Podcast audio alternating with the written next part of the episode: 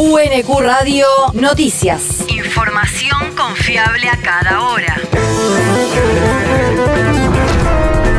El clima. El Servicio Meteorológico Nacional indica que hoy se espera una máxima de 25 grados, con cielo parcialmente nublado, desmejorando hacia la noche. El viento soplará del este durante toda la jornada. El país. La Inspección General de Justicia pide intervenir firma de Luis por considerarla una pantalla. Según el organismo, Hayden Lake Sociedad Anónima, propiedad del millonario inglés, resulta ser una pantalla jurídica que no tiene por finalidad el intercambio, la producción o prestación de bienes o servicios, sino que se la está utilizando para disfrazar el cuantioso patrimonio de Luis en la Patagonia y para evitar o frenar la posibilidad de que cualquier ciudadano argentino pueda acceder al lago escondido. La solicitud de la inspección a la Cámara Nacional de Apelaciones en lo Comercial de la capital federal apunta a terminar con el irregular e ilegal estado de cosas que se consuma utilizando de forma espuria a una sociedad comercial registrada en la ciudad de Buenos Aires con sede en un estudio jurídico capitalino.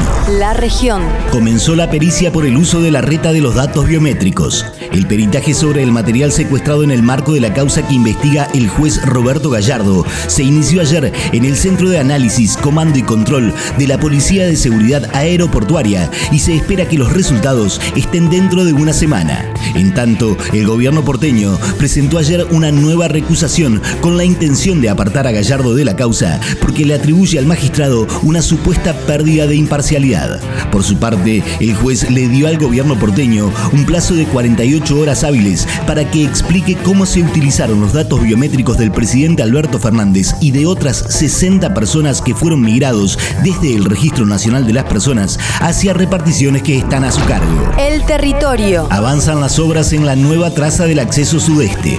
Es en el sector de Avenida Calchaquí, Dardo Rocha y el puente sobre las vías del ferrocarril Roca. De acuerdo a lo que informaron fuentes oficiales, también se construirá un bajo nivel en la calle Levalle. Además, en los últimos días se hicieron trabajos de movimiento de suelos para posteriormente hormigonar, lo que tiene como objetivo preparar el terreno para continuar con la obra de unificación de la traza, liberar terrenos para equipamiento urbano y plazas y continuar con la urbanización en la zona de Villa Azul. El mundo. Israel atacó a la franja de Gaza. En un escenario en el que las fuerzas de ocupación continúan reprimiendo protestas de pobladores palestinos en Cisjordania, durante la madrugada de hoy, aviones israelíes dispararon tres misiles contra la ciudad de Jan Yunis, en el sur del territorio gazatí. Según informó la agencia palestina de noticias MAN, la incursión fue repelida por la defensa antiaérea del Movimiento de Resistencia Islámica de Palestina.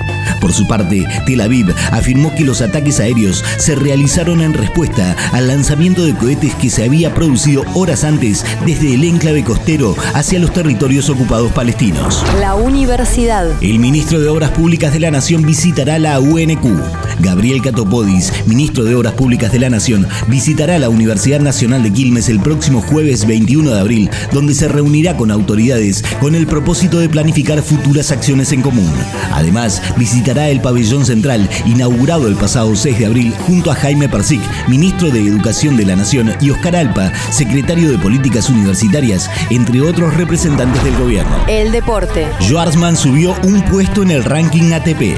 Fue luego de haber llegado a los cuartos de final del Master 1000 de Monte Carlo el pasado viernes, cuando cayó por 2-6, 7-6 y 4-6 ante el griego Stefanos Tsitsipas. El tenista de 29 años recuperó la posición que había abandonado el pasado 4 de abril, cuando cayó al decimosexto lugar de la clasificación del tenis masculino. Los otros argentinos dentro del top 100 son Federico Del Bonis, Francisco Cerúndolo, Federico Coria, Sebastián Baez, Tomás Echeverry y Facundo Bañiz. UNQ Radio te mantiene informado. Información confiable a cada hora. UNQ Radio, la radio pública.